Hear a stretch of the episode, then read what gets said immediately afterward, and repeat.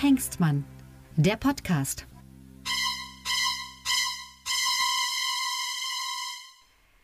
Hallo ihr Lieben draußen vor den Empfangsgeräten, die ihr sehnsüchtig seit einer Woche auf eine neue Folge Lucke und Hengstmann wartet, um den intellektuellen Ergüssen unsererseits zu folgen. Auf der einen Ergussseite begrüße ich in Berlin den Kabarettisten Tilman Lucke. Hallo Tilman. Hallo Sebastian und ich begrüße dich, Sebastian Hengstmann aus Magdeburg bereits ergossen. So, in dieser Woche war ja nicht viel los, das muss man ja wirklich sagen. Also es war viel Kleinscheiß, aber es war nicht das große Thema, wie Putin hat Selbstmord begangen ja. oder... Das kommt, ich mein, machen das, wir dann nächste Woche. Das machen wir dann hoffentlich nächste Woche. Nein, nein, nein, nein, nein. nein. Trotz allem, es ist doch ein Mensch. ja, die einen sagen so, die anderen sagen so. So, vor allem die ganzen Frau, die. Egal.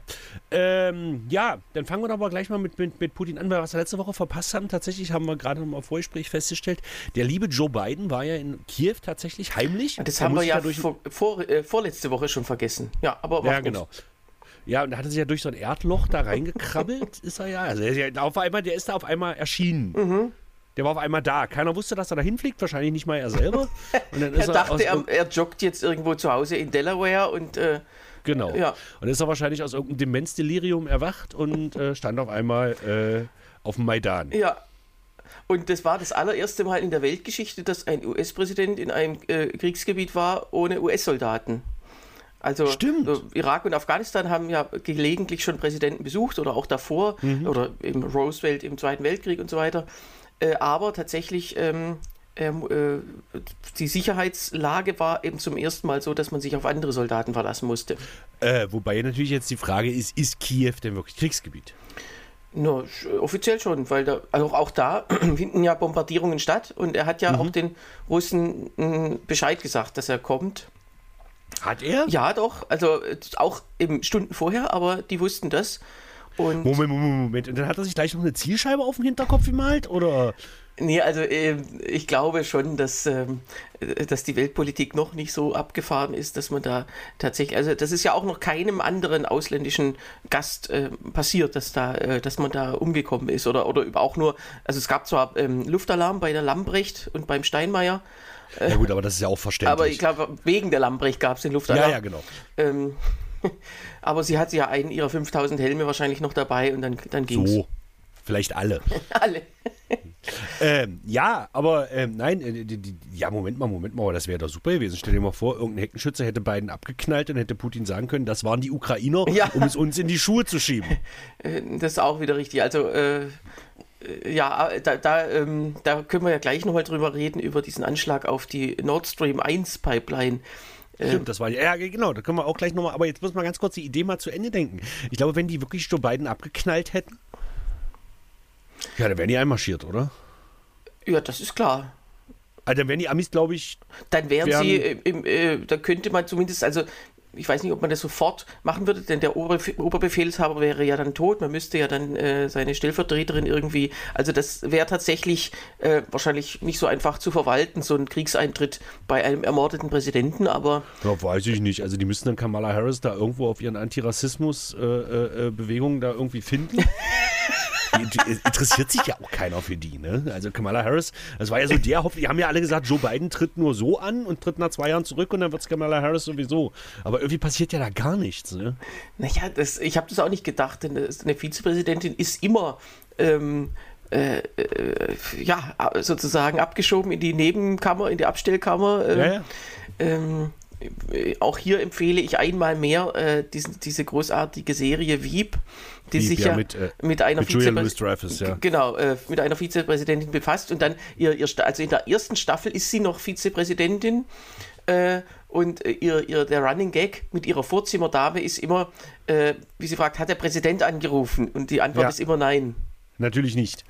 Und man sieht den auch nie. Also es gibt eine einzige Szene, wo er tatsächlich bei ihr in ihrem Gebäude eben zu Besuch ist, aber da, da diese ganze Menschentraube, die verhindert, dass, dass man den jemals sieht. Äh, und ähm, ja, äh, jedenfalls, äh, das ist eben das Los einer Vizepräsidentin und nur die allerwenigsten, also früher öfter, aber der letzte Vizepräsident, der Glück hatte, war ja dann äh, Gerald Ford 1974. Genau. Wobei da Glück auch ein großes Wort ist, weil er dann nicht wieder, wiedergewählt wurde. Äh, ja, das stimmt auch wieder. Ähm, ja. Aber äh, das, äh, also das heißt im Prinzip, entschuldige, wenn ich das mal kurz sagen darf, hat die First Lady in Amerika größeren politischen Einfluss als die Vizepräsidentin. Ähm, möglicherweise, ja. Ja. Äh, Aber sie ist immerhin äh, Sprecherin des Ko Kongresses Repräsentantenhaus. Wie ist das? Egal. Nee, also sie ist Vorsitzende des Senats. So, sowas. Ähm, ja. irgendwas war da. Aber sie hat nur Stimmrecht, wenn im Senat äh, äh ein Patt herrscht. Also sie kann, mhm. könnte jetzt, wenn es also 50 zu 50 steht, dann, dann hat sie das Recht, das zu entscheiden. Wenn es aber 49 zu 50 steht, dann könnte sie nicht einen Patt draus machen. Genau. So, Punkt. Soll das finde ich übrigens gar nicht so schlecht. Naja, ich finde es grundsätzlich dumm, dass die ähm, äh, dass es eine gerade Zahl ist. Die meisten Parlamente der Welt äh, haben ja aus dem Grund eben eine ungerade, oder nicht die meisten, aber wenn Parlamente ungerade Zahlen von Abgeordneten haben, absichtlich, dann aus dem Grund, äh, damit es kein Pad gibt. Also ich weiß, mm. dass hm. zum Beispiel in ähm, äh, im Saarland absichtlich die, die Größe 51 gewählt wurde, obwohl das irgendwie, das klingt so absurd, äh, 51. Ja. Ähm, naja, jedenfalls ähm, sind wir schon wieder Ja gut, aber das ist ja in, das ist ja in deutschen Parlamenten sowieso eher Glückssache, weil ich sage nur Überhang Ausgleichsmandate, wo wir auch schon eine ganze Podcast-Folge drüber hatten. Das ist äh, richtig, aber zu Zeiten, wo also es weniger Überhang gab, da war ja im Bundestag auch äh, vorgesehen, immer eine gerade Anzahl zu haben, weil, weil man ja immer genau, gerade. weil man ja immer genau die Hälfte äh, ah, ja, okay. äh, mhm. Direktmandate haben möchte. Aber das mhm. ist ja eben, wie wir schon wissen, äh, seit fast 50 Jahren nicht mehr passiert. Genau. Ähm, ja, gut. Ähm, ja, also Joe Biden, äh, Gratulation, äh, Gratulation. Wie? Ist es überhaupt schon mal passiert? Im, im Bundestag? Ja. Ähm, nee, also äh, es gibt, ich weiß nicht, es gab bestimmt schon mal Abstimmungen, wo, äh, also wenn, äh, nee, eigentlich nicht. Es gab sicherlich keine Abstimmung, wo gleich viel Ja wie Nein-Stimmen waren. Denn das mhm. wäre, entweder wäre es eine Abstimmung der Regierung, äh, äh, dann wäre es eine Abstimmungsniederlage oder es wäre eine offene Abstimmung und das wäre so, so äh, brisant geworden, dass man es dass mitgekriegt hätte. Glaube ich auch. Ähm, das einzige Mal war Konrad Adenauer, als er Bundeskanzler wurde, ist er mit einer Stimme Mehrheit gewählt worden. Das ist aber. Äh, ja, das berühmte Ding, seine eigene Stimme. Ja, so ein alberner Scheiß, weil es könnte ja, ja auch die Stimme von jedem anderen gewesen sein. Also, ja, war es ja auch. Ja, in, in dem Sinne ja. Okay, aber äh, deswegen, deswegen sprachen wir da jetzt drüber, dass ein viel wichtigerer Besuch in Kiew war ja tatsächlich Rolf Mützenich. Ja, der, jetzt werden ganz da viele. Da hat Joe Biden aber sofort Platz gemacht und gesagt: so, so liebe Russen, nehmt den. Weil äh, ganz viele Hörerinnen und Hörer tragen, fragen sich jetzt bestimmt draußen an den Empfangsgeräten: Ach, Rolf Mützenich. Wer? Ja. Erklär doch mal kurz, wer Rolf Mützenich ist. Wer Rolf Mützenich ist. Rolf Mützenich ähm, ist äh, dadurch bekannt geworden, dass er sich letzten Herbst beschwert hat, dass er auf einer ukrainischen Terrorliste stehe. da wäre ich stolz drauf. Nein, also äh, der ist eine beleidigte Leberwurst, weil er, er hat ja jahrelang eben diese Politik äh, maßgeblich mitverantwortet, dass man Russland möglichst unterschätzt und möglichst äh, diese Gasgeschichte abwickelt mit Russland. Und er hat auch nach Beginn des Krieges eben äh, äh, sichtlich äh, sich geweigert, äh, von seiner Traumwelt Abschied zu nehmen, dass man mit Russland irgendwie Verständigung finden kann. Äh, eben aus so einem falsch verstandenen Pazifismus heraus. Und auch bis heute entschuldigt er sich nicht dafür. Ich habe dann das Tagesthemen-Interview mit ihm gehört aus Kiew und das ist so, ähm, äh, da wurde er auch drauf angesprochen und da also da passiert nichts. Im Gegensatz zu eben Steinmeier, der ganz klar gesagt hat, ich habe mich geirrt und äh, ja, äh, ich habe äh, dazugelernt. Aber bitte nicht, immerhin, man kann ihm äh, jetzt tatsächlich äh, dankbar sein, dass er da hingefahren ist. Ob das tatsächlich was mit ihm gemacht hat, ob er gesehen hat, was welche Politik äh, eben, also dass eine Politik auch eine gewisse Auswirkung haben kann, eine Appeasement-Politik, die man betreibt. Das weiß ich nicht, wahrscheinlich eher nicht, aber immerhin. Er hat die Reise auf sich genommen. Ist ja auch naja. nicht so leicht. Man muss ja da äh, mit dem Nachtzug und so weiter, ist tatsächlich äh, ja, hm. Äh, schwer. Wobei ich finde aber, wenn man das jetzt so sieht, ich finde ja jetzt nicht, dass das eine falsche Politik war, sondern die haben ja Putin einfach nur falsch eingeschätzt. Ich fand grundsätzlich die Idee gut mit Russland. Ja, aber äh, Putin, äh, äh, Bützenich ist eben einer von denen, die auch noch nach dem Kriegsbeginn ähm, äh, da eben gezögert haben und, und gedacht haben, ich kann doch, das kann doch nicht falsch sein, was ich dachte. Und das habe ich ja ähm, früher schon mal gesagt, diese, diese Haltung, ich kann mich doch nicht geirrt haben, die macht eigentlich, die ist eigentlich die schlimmste Haltung ever, weil die ja also verhindert, dass man rechtzeitig dazulernt. Also im Prinzip, wenn die Wagenknecht jetzt ihre eigene Partei gründet, sollte Mütze nicht äh, einer der stellvertretenden Parteivorsitzenden Ja, so weit würde ich nicht gehen. Also er ist äh, doch, ähm, äh, also rhetorisch ist er zumindest für Waffenlieferungen, aber ich, ich nehme ihm nicht ab, dass er im Herzen verstanden hat, ähm, dass er falsch lag. Ich glaube ihm das nicht. Und dem Steinmeier würde ich das glauben. Naja, gut, aber Jedenfalls ja, den kennst du ja auch persönlich. ja, okay. Das mit der, das mit der ähm, Terrorliste war aber halt wieder so.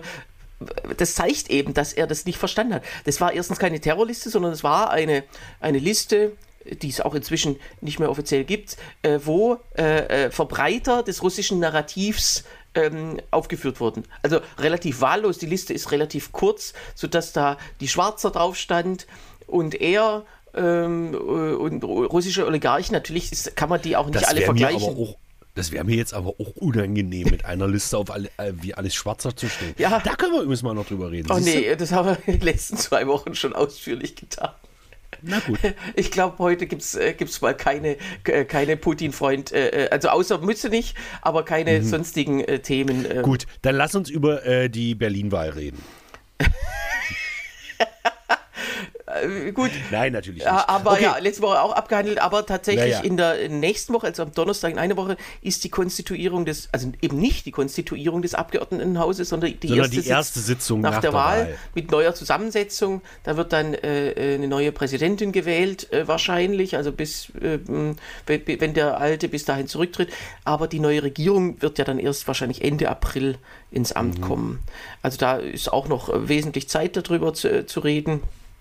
Was, äh, was ich noch habe, ist auch mit Berlin-Bezug äh, das Haus Hohenzollern. Äh, ja, das ist schön. Ja, also, ich, also der Kaiser. Ja, der genau. Kaiser. Also man beschwert sich ja immer in Berlin über die kriminellen Clans, aber der kriminellste Clan der, äh, äh der äh, deutschen Gesch oder der Berliner Geschichte ist ja das Haus Hohenzollern. Die hatten ja Moment, sogar. Wieso denn kriminell? Das Recht ist doch auf ihrer Seite. Naja, vor 100 Jahren gab es ja so einen gewissen großen Bandenkrieg mit anderen Clans oder mit, teilweise mit Mitgliedern desselben Clans in ganz Europa. Ich gerade sagen, die waren alle miteinander verwandt. Ja, und äh, also da sind äh, tatsächlich äh, Clan-Methoden angewandt worden gegenüber den Regierungen von Berlin und Brandenburg und der Bundesregierung, äh, weil es heißt, das waren unsere Schlösser, wir wollen da weiter drin wohnen. Klar, also das wäre witzig, wenn man da so als Museumsbesucher durch das Schloss Cäcilienhof in Potsdam wandelt und plötzlich begegnet einem äh, der äh, Prinz Georg äh, von Preußen im Nachthemd. Ja, meinetwegen. Und eine Rolle Klopapier, weil er gerade vom Kacken kommt, weißt du? Äh, Sebastian, du schaffst es immer, also das Niveau dieses Podcasts ist wirklich äh, also phänomenal. Dafür bin ich hier. Ähm, da gibt es einen Loriot-Sketch äh, über Ludwig II. Ja, stimmt. Da ist, da ist das so ähnlich. Egal, googelt das mal äh, auf YouTube. Auf YouTube Aber Ludwig II. Ja, hatte immerhin etwas äh, dem, äh, den ganzen Preußen voraus. Er hat sich nicht vermehrt. Ja, also nach ihm kam ja sein, äh, irgendwie sein, sein Neffe oder was auch immer dran. Das ist, äh, das ist sehr einsichtig von ihm. Weil, also äh, dieses Genmaterial, das hätte man unbedingt noch gebraucht an der bayerischen ja, Staatsspitze. Ja, komm, das war doch eh alles incestuös. ja, also jedenfalls, äh, die Preußen möchten jetzt, haben jetzt angeboten, äh, äh, quasi auf weitere juristische Streitigkeiten zu verzichten. Und ja, also aus Nettigkeit oder eben einfach aus Einsicht, dass es äh, dass es absurd ist, weil ich hab, ja, es ging ja um die Enteignung. Wie, was? Naja, also die, die wollten ja die Schlösser wieder haben, die wollten auch Kunstwerke wieder haben und so alles, was ihnen unrechtmäßig. Ich meine, das ist der Urenkel des deutschen Kaisers, ne? Mhm. Genau, der Urenkel, genau. Also er wäre, wenn es den Ersten Weltkrieg oder die Abdankung, also wenn wir das britische Modell verfolgt hätten, wäre er wahrscheinlich heute deutscher Kaiser. Ja. Wenn es in der Erbmonarchie-Folge so weitergegangen wäre. Genau. Und die sagen jetzt, wir hören jetzt auf zu klagen dagegen, dass wir das wieder haben wollen. Mhm. Äh, obwohl es ja rechtlich eigentlich klar ist, dass denen das nicht mehr gehört. Punkt. Das wäre so, als ob Putin sagen würde, äh, Leute, ich erober bloß noch Kiew, dann ist gut. Ja, also äh, noch äh, ganz ist dieser juristische Streit tatsächlich noch nicht äh, beendet, aber es, es sieht so aus, als ob da ein gewisses, eine gewisse Einsicht eingekehrt ist in diese, in die Chancen, ja. Hm. Denn ja, es, es gibt das ja, das wissen wir ja, hm. es gibt ja dieses Gesetz aus der frühen Bundesrepublik, dass die Enteignungen äh, äh, dann äh, rechten, rechtmäßig macht, wenn der frühere Besitzer dem Nationalsozialismus äh, so wörtlich äh, erheblichen Vorschub geleistet hat. Und der Böhmermann hat dann hinterher gesagt, ja, Georg von Preußen, der hat keinen Vorschub geleistet, der hat gar nichts geleistet. So. Ja, ja eben. Aber Eben, tatsächlich eben, sein eben. Vorfahr, also sein äh, Großvater, das war der letzte Kronprinz, Wilhelm, äh, natürlich hieß man dann auch Wilhelm, äh, Der, der, der, der Zarewitsch quasi.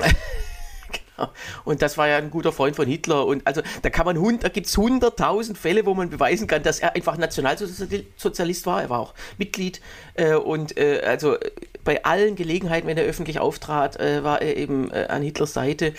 Und, äh, und dann will man behaupten, er hätte, er wäre irgendwie Widerstandskämpfer gewesen. Also das ist ziemlich Naja, es ist aber auch aussichtslos. sehr dumm. Aber Es tatsächlich ja auch, da finden sich Historiker, weil äh, Georg von Preußen hat natürlich eine Historikerkommission dann auch beauftragt, also so die halt für Geld alles machen, klar. Und dann äh, kann man da, äh, gibt's, gibt es äh, gibt's da welche, die, die das anders sehen, ja.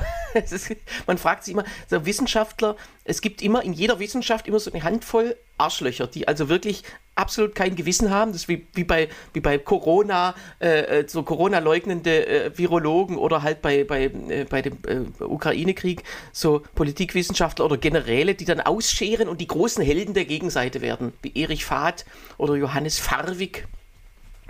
Und so Oder Werner Patzelt. Äh, Genau, Werner J. Patzelt, bitteschön. Oh, Entschuldigung. Nee, der ist. Großer Politikwissenschaftler aus Dresden. Ja, aber den habe ich neulich auch gesehen in so einer, äh, in so einer Gesprächsrunde. Der ist, äh, der, äh, hat auch gesagt, der würde nicht auf so eine Querfront-Demo gehen. Aber ja, naja, gut. Wir sind schon wieder abgeschweift. Also die, die Hohenzollern, Ist nicht schlimm. die Hohenzollern lassen jetzt sozusagen fünf Grade sein und äh, äh, begnügen sich eben mit der Hohenzollernburg in Sigmaringen, die sie sowieso haben, wo sie ja wohnen. Die können froh sein, dass sie nicht in Österreich wohnen. Sonst wären sie nicht mal mehr Herr von, sondern einfach nur Herr, Herr Preußen. Ja, Preußen ist das der offizielle Nachname? das ist der Nachname. Der offizielle Nachname. Also äh, die Adelsnamen. Friedrich Preußen. Genau. Wilhelm Preußen. Äh, Georg Preußen. Georg. Aber der hat ja immer, der hat bestimmt zehn Vornamen, also immerhin, äh, die werden ihm Ja, dann ja. nicht aberkannt. Genau. Ähm, Okay. Gut. Ja, äh, schön. Äh, dann fand ich noch ganz ulkig, dass Olaf Scholz einen Schneeball geworfen hat. Aber, Sie merken, es ist nichts passiert diese Woche. aber da gab es da diesen Clip und der brach leider auch ab äh, vor dem Wurf.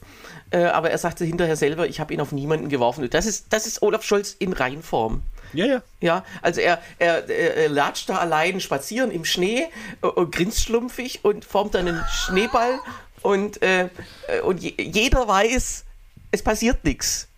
Genau.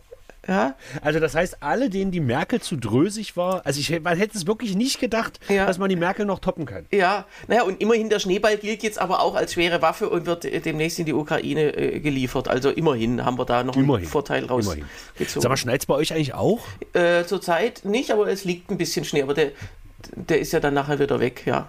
Ja, aber ey, entschuldige mal bitte, wir haben den, wir haben den 8., nee, den, den, den 9. März, dafür haben sie Geld.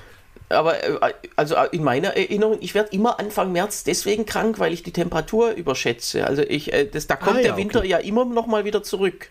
Fast. Okay. Na, wenn du das sagst, Tillmann. Nee, also jetzt bin ich noch gesund, aber äh, ich, ich warte noch drauf. Okay, toi, toi, toi. ja. So, dann reden wir mal über die Deutsche Bahn. Ja, die Deutsche zwar Bahn äh, kommt äh, hat, ein bisschen später, ja. Ja, natürlich. Na, warte, den, den, dann warten wir kurz, dann reden wir erst über ein anderes Thema. Weil damit Achso, das ich Thema, meine, der Gag war, die Deutsche Bahn Ja, ja, ist mir schon klar, damit das Okay. Thema auch Verspätung hat. Ah, ja, komm.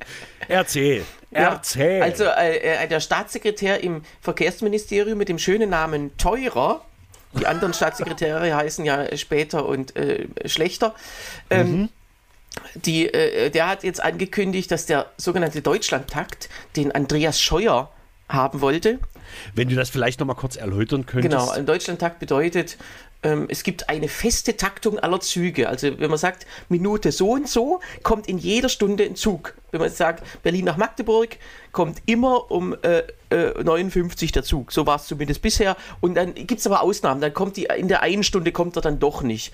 Oder in der einen Stunde kommt er um 58 oder um 00 und so weiter. Also das soll alles aufgehoben werden, damit man eben im Kopf äh, tatsächlich auch mal ähm, Verbindungen im Kopf haben kann oder auch sagen kann, ich fahre tatsächlich eine Stunde später.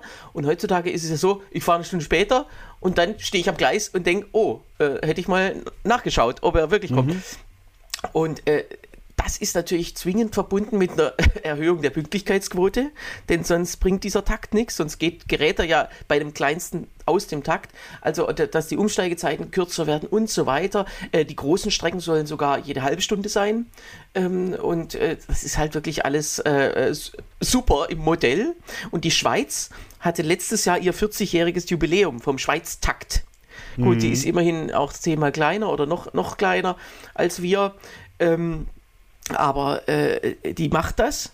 Und auch das ist ein Grund dafür, dass die Schweizer Bahn äh, Pünktlichkeitsquoten hat, von denen wir nur träumen können. Also dieser, dieser Takt selber, wenn er dann mal eingeführt ist, also klar, in Deutschland würde der eingeführt und würde schon am ersten Tag aus dem Ruder laufen, das ist klar. Aber wenn, so ein Takt äh, führt ja dann auch zur erhöhten Pünktlichkeit, weil die, weil die ja, weil die, die Schienen besser ausgelastet sind, es gibt weniger Wartezeiten auf, äh, in, in Streckenabschnitten und so weiter. Also super Sache.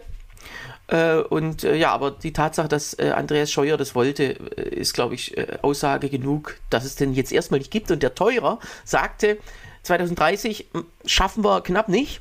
Mhm. Äh, wir rechnen noch 40 Jahre drauf. Und das meinte er das ernst. Das war jetzt kein Scherz. Das habe ich nämlich heute in der Zeitung gelesen. Ich habe gedacht, das war eine Glosse oder ein Scherz oder nein. Das nee, das war ernst. keiner. Und ich, ich weiß auch nicht, was da jetzt, äh, also wie, wie diese Rechnung jetzt zustande kommt. Das weiß ich leider nicht.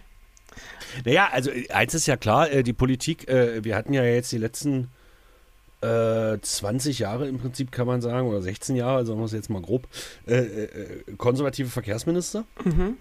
Und auch unter Rot-Grün war es ja jetzt nicht so prall, was den Ausbau der Schiene betraf. Ja. Das heißt, das deutsche Streckennetz marodiert natürlich vor, Entschuldigung, marodiert natürlich vor sich hin extremst. Ja. Und dadurch äh, ist das natürlich, also. Marodiert. das heißt, es würde sich irgendwie. Äh, korrodiert, Entschuldigung. Ja. natürlich korrodiert. Naja, äh, die fahren ein System, was komplett verschlissen ist, auch noch auf Verschleiß. Ja. So. Und dann kann ja nichts passieren. Das heißt, die müssten jetzt erstmal Milliarden in die Hand nehmen, um äh, äh Strecken zu. Ich habe jetzt bloß gelesen, die waren irgendwie eine Bahnstrecke Köln-Düsseldorf oder so, mussten die innerhalb von zwei Jahren viermal bauen, weil die erst die Oberleitung, dann die Unterleitung, dann die Schienen und dann. Das konnten die aber nicht gleichzeitig machen, weil es einfach nicht ging. Ja, im laufenden so, Betrieb, ja. So kaputt ist die Bahn. Ja, und man merkt ja, jetzt, jetzt gibt es ja mehr Baustellen als früher, was ja auch wieder zu Verspätungen führt, weil die Baustellen ja auch nicht optimal äh, gemanagt werden. Erstmal wird überall äh, äh, quasi abgesperrt und dann immer ähm, äh, gesagt, so, jetzt haben wir erstmal sechs Monate lang die Baustelle und äh, manchmal hält die Bahn ja diese Frist ein und dann öffnet es wieder und manchmal auch nicht. Also das ist schon, schon alles äh, sehr ärgerlich und äh, das wird uns jetzt die nächsten anderthalb Jahrzehnte mindestens noch äh, begleiten, dass man, dass man eben vor allem Strecken nicht hat, äh, die es eigentlich geben sollte. Frage der Fragen. Wäre das besser, wenn die Bahn noch äh, von Beamten geführt werden würde? Ähm. Äh, wahrscheinlich nicht, ja, wenn man so. also äh, wenn man sich dann vom zum Beispiel als Beamter vom Bundeswehrbeschaffungsamt in Koblenz versetzt, wenn man zu schlecht arbeitet, wird man zur Bahnstrafe versetzt. So wäre das dann und äh, Wahrscheinlich. Dann, dann, dann wäre wahrscheinlich die Bundeswehr nicht mehr das Schlimmste äh, im öffentlichen Dienst. so geht es auch. auch. Ja. ja, prima. Also das, das ist wirklich ein, ein, ein Trauerspiel und ähm, es da, dazu gehört ja, dass die aktuelle Bundesregierung ja auch äh, nicht gut dasteht bei der Bahn, äh, weil das auch ähm, so, so eine Art Glaubenskrieg geworden ist mit dem FDP-Verkehrsminister, dem die Bahn scheißegal ist und der das auch sagt. Der sagt, ich will, meine Priorität sind Autobahnen und dann eben auch äh, dieses Gerede um die E-Fuels, äh, äh, ähm, was man jetzt in der EU, ähm, im EU-Rat zur Abstimmung verschoben hat und so weiter. Also das, das sind die wichtigen Themen. Und natürlich muss man Autobahnen in Schuss halten und sagen, okay, es lohnt sich nicht, wenn eine Autobahn existiert, aber kaputt ist. Es ist wie bei den genau. Bahnschienen. Genau. Aber dass man denen jetzt absichtlich größere Priorität einräumt, das ist einfach ein Signal äh, äh an, an, die Wähler äh, und, äh, äh, ja, und an die Gegenseite, dass, es, dass sie einfach Idioten sind, ja. Na ja, gut, das ist natürlich, die Frage ist natürlich mehrheitlich, äh, ob die Deutschen dann eher die Autobahn priorisieren würden oder den Zugverkehr. Und ich denke, mehrheitlich würden die Deutschen nach wie vor die Autobahn priorisieren. Wir sind hier immerhin in Deutschland. Also es wird niemals, Timmern, und da lege ich mich jetzt fest, niemals zu einem Tempolimit in Deutschland kommen. Zumindest Da nicht zu unseren Lebzeiten. Äh, Da würde ich mich wieder, da würde ich dir wiederum widersprechen. Ähm, ich äh, kann mir sogar vorstellen, dass es noch in dieser Wahlperiode kommt, als kleiner Kompromiss zu irgendwas, ja. Oder zum, also mind, äh, spätestens in der nächsten Wahlperiode. Aber es ist wirklich, ähm, Also, dass es in dieser Wahlperiode kommt, dafür ist es zu spät. ja, Weil wir haben die, wir haben die zwei Jahre im Prinzip jetzt fast rum, Legislatur. Mhm. Und alles, was jetzt passiert, würde sich schon auf den Wahlkampf für die nächste Bundestagswahl. Und jetzt stell dir bitte mal vor, ich weiß, angeblich ist eine Mehrheit der Deutschen für ein Tempolimit Mhm. auf Autobahnen. Angeblich. So, das kann sogar sein, dass das kurzzeitig mal so war. Aber jetzt stell dir mal vor, die würden jetzt ein, jetzt ein Tempolimit machen. Oder sagen wir mal in einem Jahr. Also jetzt würden sie es sowieso nicht machen, sie müssen es ja erstmal ankündigen und bis es dann umgesetzt ist, würde es, es würde immer näher an diese Bundestagswahl rücken und dann würden die Tempolimit-Gegner die sie interessanterweise, ich will das jetzt nicht alles in einen Topf hauen, aber das sind die Ungeimpften, die äh, Ja. äh, gegen Waffenexporte sind. ja. ähm, Da merkt man die schon die Qualität der Argumente, wenn man, äh, ja, wenn man oder so, wie du das auch immer interpretierst. Ja. So. Ähm, die würden so ein Bohai dann machen gegen dieses Tempolimit, dass SPD und Grüne dermaßen abschmieren würden bei der nächsten Wahl. Also, glaube ich. Ich- Aber ich habe ja auch glaub geglaubt, eben nicht, Putin, sondern die Putin FD marschiert nicht in die Ukraine. Aber die ein. FDP ist, ähm, die will sich ja profilieren mit diesen Themen und, und sie merkt, also sie müsste eigentlich merken, dass nichts, also sie, man könnte jetzt sagen, als, als FDP-Anhänger oder als jemand, der sie grundsätzlich äh, manchmal wählt, könnte man denken, ach cool, äh, die machen da Dampf äh, und die, die machen Zoff äh, und, und die, die behalten ihren Standpunkt in Bezug auf unseren Besitzstand, nämlich das Auto. Aber das passiert ja nicht. Die verliert ja alle Wahlen und äh, steht auch bei Umfragen schlecht da. Das heißt, äh, dieser Zoff, der bringt ihr gar nichts. Die kann sie, kann sie offensichtlich nicht profilieren und dann äh, irgendwann halt umzukehren und zu sagen, okay, oder wir verlieren halt noch die nächsten drei Landtagswahlen und, und, kehren da, äh, und merken dann erst, dass es nichts gebracht haben wird. Das Grundproblem ist einfach, den Deutschen sind Inhalte scheißegal. Er will bloß, dass die Regierung sich nicht streitet. Äh, Das auch, ja. Und ähm, ich glaube, die FDP kann zurzeit nichts dagegen machen, äh, ähm, als ähm, äh, da, dass sie eben ähm, als Teil von Rot-Grün wahrgenommen wird. Und Was wenn- sie ja auch ist. wenn sie dann eben diesen Zoff veranstaltet, aber wie, wie gesagt, man müsste es irgendwann merken, dass es nichts bringt. Und also der, der Gipfel, der Gipfel von dieser ganzen, von diesem Glaubenskrieg, wie es sogar Leute selber aus der FDP nennen, aber natürlich mit Blick auf die anderen, das sind die, wie Glaubenskriege halt so sind. Immer die anderen sind die, äh, äh, die falsch glauben. Das ist ja diese Debatte um die E-Fuels. Also äh, das, äh, das, Das finde ich ja total lustig. Ne? Die haben ja das Verbrennerverbot eigentlich äh, avisiert 2030. Und jetzt ist so eine kleine Splittergruppe. Andersrum, kannst du dich erinnern? als sie den- 2035, also EU, das ist ja eine EU-Sache, Mhm. ähm, das fällt in EU-Zuständigkeit und, und ähm, das Europäische Parlament hat schon zweimal für 2035 als Termin gestimmt und, und Okay. das sollte jetzt in den Rat, ja. So, und das wird jetzt an der FDP scheitern. So, erinnerst du dich, als du den, als sie den Euro-Rettungsschirm, den allerersten, als es die Griechen, der Griechenland-Krise, da kann sich schon kein Mensch mehr dran erinnern. Ja. Brexit ist eine Ableitung vom Grexit. Das weiß auch schon keiner mehr. Das stimmt, ja. Egal. Da gab es doch diesen Euro-Rettungsschirm und der sollte aufgelegt werden. Und das war ja nach damaligen EU-Statuten noch so, dass das einstimmig erfolgen müsste. Mhm. Und das wäre fast gescheitert. Woran? Weißt du das noch? An einer Mitgliederabstimmung der deutschen FDP. nee. Äh, nicht? Also als es dann letztendlich so war, die Slowakei. Es war eine kleine Partei in der Slowakei, Ja. die, äh, die 5% gerade so äh, slowakischen, also nur mal so, äh, Stimmt, zu ja. vergleichen. Die Regierung in der- ist dann in der- auseinandergebrochen, da muss es, musste Genau. es eine, eine Neuwahl geben. Und dadurch ist es dann doch noch durchgekommen, Mhm. aber die hätten das verhindert. Und zwar in einem Land, was 5 Millionen Einwohner hat, das heißt eines der kleinsten Länder der EU, ja, mit 5 Millionen Einwohnern hat die Slowakei. Mhm. Und von diesen 5 Millionen Einwohnern, die Wahlberechtigten werden dann also so bei 3,5 Millionen ungefähr liegen. Vor- Zur Wahl gegangen sind wahrscheinlich, wenn es einigermaßen normal ist, 2,5 Millionen. So, davon 5 Nee, Prozent. in der Slowakei, in der, die Slowakei ist fast immer Rekordhalter nach unten bei der Wahlbeteiligung. Okay. Also es gab Also Europawahlen mit unter 20 Prozent. Äh, das ist Wahnsinn. also sagen wir mal, eine Million sind Eigentlich muss man da eigentlich nur zwei, drei Leute auf der Straße fragen, was wählst du? Und dann hat man schon das Parlament zusammengesetzt. So. Okay, dann ist es sogar, sagen wir mal, eine Million ist zur Wahl gegangen, lässt sich auch leichter rechnen. Ja. 5 Prozent, das sind also 50.000. Ja. Das heißt, 50.000 Menschen hätten in einem 535 Millionen großen Konglomerat hätten verhindert, dass es zu diesem Euro-Rettungsschirm kommt. Ja. Und so ähnlich kommt mir das jetzt gerade mit der FDP vor.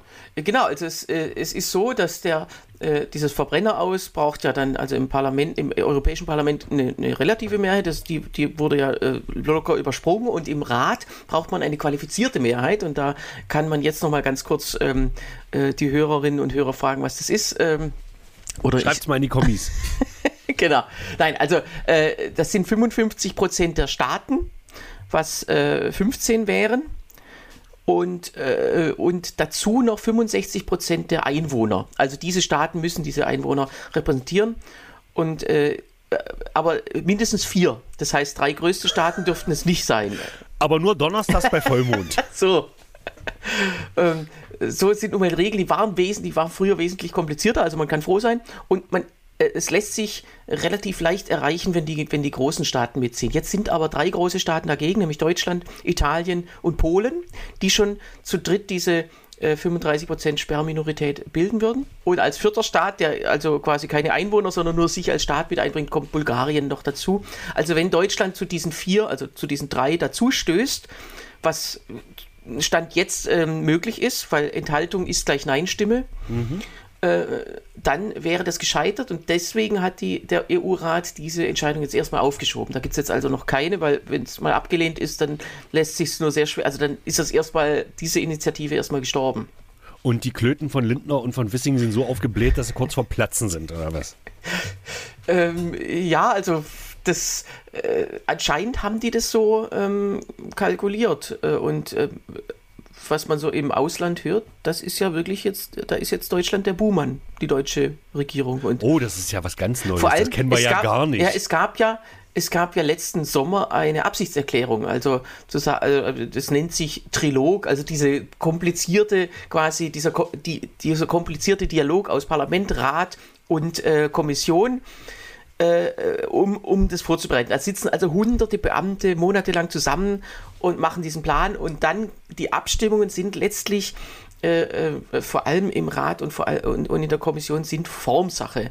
Also das ist wirklich eine Besonderheit, dass man sich an, an etwas, das, wo man die Absicht äh, monatelang vertreten hat, dann plötzlich nicht mehr. Also und es, es gab ja seither keinen Regierungswechsel. Es kann ja, natürlich kann man sagen, oh, das was die Vorgängerregierung, wir sind jetzt die komplette Gegenseite, wir machen das nicht. So ist es in dem Fall nicht, sondern ja, man hält sich an die eigenen Absichten nicht. Und das ist schon mal, äh, das kann man uns, uns tatsächlich vorwerfen.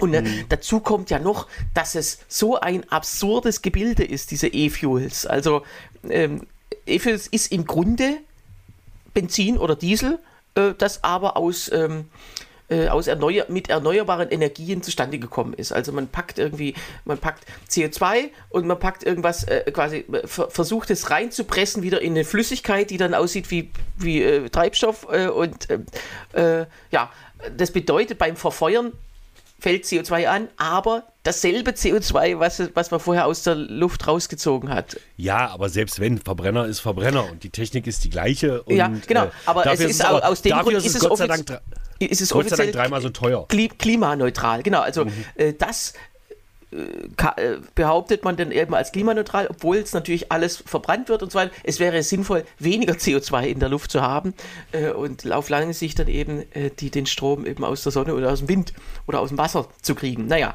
so und dazu kommt noch, also erstmal muss diese Energie äh, quasi in Flüssigkeit gepresst, ge geformt werden. Da, da gehen schon mal ähm, 30, äh, 60 bis 70 Prozent der Energie flöten und dann wieder bei der Umsetzung im Auto auch nochmal so viel. Das heißt, der Wirkungsgrad von E-Fuels liegt bei 10 bis 12 Prozent, habe ich gelesen.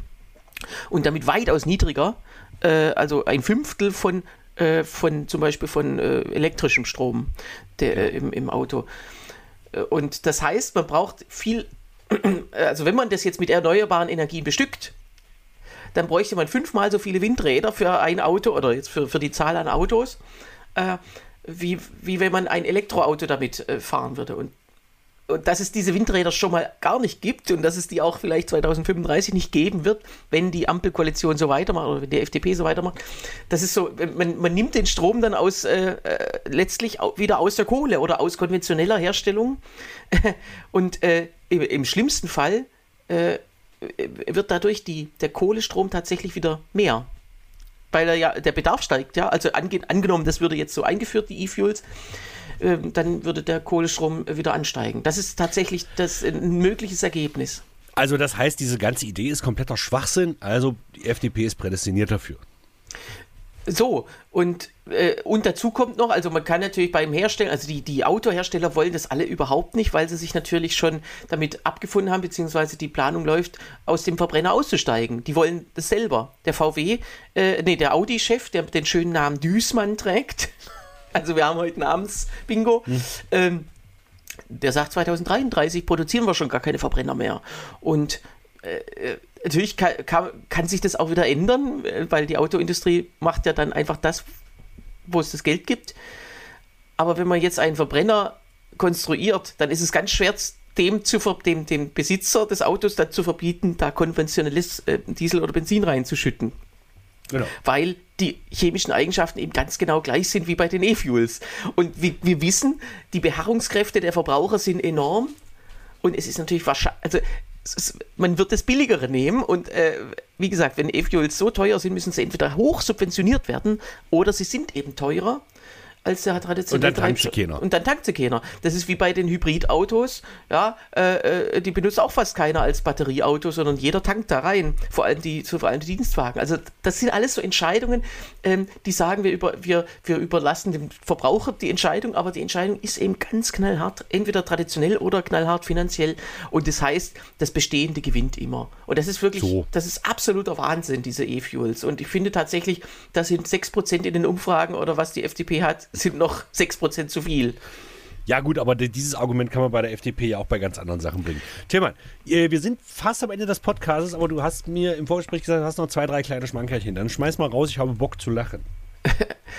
äh, äh, jetzt, also es gab ja den, den äh, Klimastreik, der jedes halbe Jahr auf der äh, sozusagen von Fridays for Future ist, aber diesmal gab es ja tatsächlich große Probleme, weil gleichzeitig der äh, Verdi-Streik vor allem im Nahverkehr war. Mhm. Das heißt, viele Klimastreikende äh, muss, äh, konnten gar nicht auf die Demo, weil ihre Mütter mit dem SUV gar nicht äh, durch die, beziehungsweise, äh, beziehungsweise weil sie mit dem Bus nicht hinkamen und, mit, und Unhöflich der, der, SUV blieb eben stehen, weil, weil manche sich schon geklebt hatten. Also ganz. Äh, ja, da können sich aber die Demonstranten untereinander auch mal absprechen. Ist alles hier linksgrün versifftes Pack. Eigentlich müsste man sich dann erst kleben, wenn die Mütter durch sind, äh, durchgefahren so, sind. So. Genau. Die eigenen zumindest. Also, äh, das war jetzt leicht populistisch, aber ähm, äh, tatsächlich frage ich mich, warum, warum die Klimaaktivisten mit Verdi zusammen äh, streiken.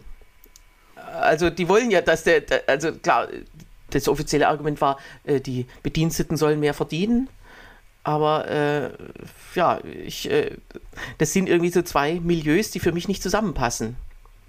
Naja, äh, Volker Pispers hat das ja immer so schön gesagt. In Nordrhein-Westfalen wurde ja 35 Jahre, also es gab in Nordrhein-Westfalen 35 Jahre lang zwei Parteien. Einmal die CDU in der Opposition und die CSU an der Regierung. Und damit meinte er die SPD. Weil der einfache Arbeiter an sich, den ja die SPD gerade in NRW bis zum Schluss immer noch vertreten hat, ja. einfach jetzt nicht in dem Sinne links ist. Mhm. Ja,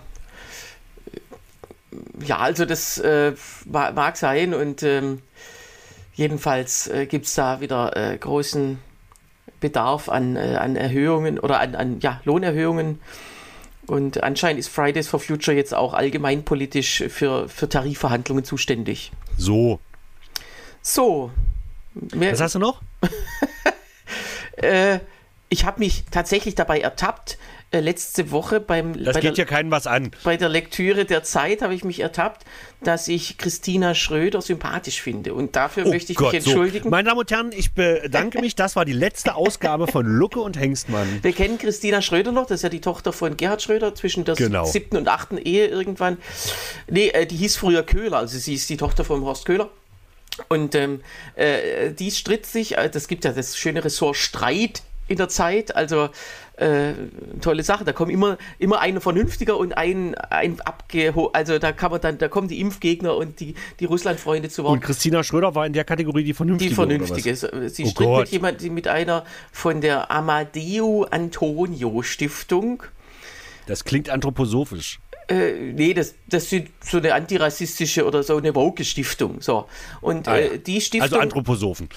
die Stiftung möchte, ähm, dass, äh, dass die äh, äh, dass ein Register, also die möchte ein Register aufstellen für äh, antifeministische Vorfälle oder antifeministische Personen, die sollen da verzeichnet werden, also denunziert werden letztlich. So. Und äh, das Ziel sogar, das Ziel ist dann sogar auf die, äh, auf die Gesetzgebung anzuwirken, dass Antifeminismus eine Straftat wird. Jetzt, Was verstehen die unter Antifeminismus? Ja, das ist eben das Problem. Ähm, also man kann natürlich sagen, äh, Feminismus super Sache, Antifeminismus weniger gut, aber immer zu sagen, bestraft, muss bestraft werden. Und tatsächlich, äh, es kann zu der kuriosen Situation führen, dass zum Beispiel Alice Schwarzer ins Gefängnis käme, Genau. Wo jetzt erstmal nichts dagegen zu sagen ist, aber eben aus anderen Gründen. Aber genau. sie ist ja bekannt. Also jetzt, äh, wenn man sich mit woken Leuten über Alice Schwarzer unterhält, woke Leute haben ja von der Welt jetzt nicht so viel Ahnung. Die wissen nicht, dass gerade ein Krieg tobt, dass Alice Schwarzer äh, dafür ist. So, sondern wenn man diesen Namen sagt, dann sagen die woken Leute, ähm, oh, die ist ganz schlimm, weil sie nämlich äh, leugnet, dass es äh, mehr als zwei biologische Geschlechter gibt. Und ah, ja. auch da ist wiederum der Unterschied äh, biologisch und, äh, äh, und ähm, gesellschaftliches Geschlecht. Ähm, aber man darf sozusagen aus dieser aus dieser äh, Woken-Richtung nicht der Meinung oder nicht ähm, die Ansicht vertreten, dass die Biologie eben zwei Geschlechter hat. Und hm. solche Leute nennt man TERFs, also tra äh, trans-exkludierende radikale Feministinnen. Ah, und ja. Also das heißt, die radikalen Feministinnen aus, aus dieser Sicht, die würden dann angeklagt, weil sie ja äh, ähm, äh, Transmenschen eben äh, sozusagen äh, irgendwie anders einsortieren als als sie sich selber einsortieren. Also sozusagen, wenn jemand sagt, ich bin eine Frau, dann muss das auch biologisch so sein. Hm. Und da darf man das nicht anzweifeln, da darf man darüber nichts sagen. Gut, wie gesagt, man kann sich am besten auch gegenseitig in Ruhe lassen, man muss gar, übereinander gar nichts sagen, aber diese, genau. diese, äh, dieser Furor, mit dem da jetzt ähm, ge, ja, äh, gefordert wird, solche Leute müssen irgendwie bestraft werden. Das ist schon eine Frage. Und die Christina Schröder ist ja sozusagen äh, eher als Antifeministin bekannt. Also äh, als Familienministerin war die ja wirklich äh, die, wahrscheinlich die schlechteste, die es jemals gab. Äh, und äh, die sprach da ganz vernünftig dagegen. Also irgendwie muss ich jetzt. Tillmann wird auf seine alten Jahre noch CDU-Wähler, machen wir uns das nichts vor. Ja, also vielleicht, äh, das, da muss noch viel passieren. So, und ihr das jetzt hier völlig eskaliert und Tillmann ab nächste Woche Werbung für die AfD macht, liebe Hörenden, das war Folge 19, wenn ich mich gerade nicht allzu sehr irre. Ja, ist glaube, richtig. Ja. Folge 19 von Lucke und Hengstmann, dem Politik-Podcast mit Augenzwinkern aus Berlin und aus Magdeburg. Wir hören uns nächste Woche wieder, wenn nichts dazwischen kommt. Tillmann, ich danke dir und tschüss. Danke auch, Sebastian. Tschüss.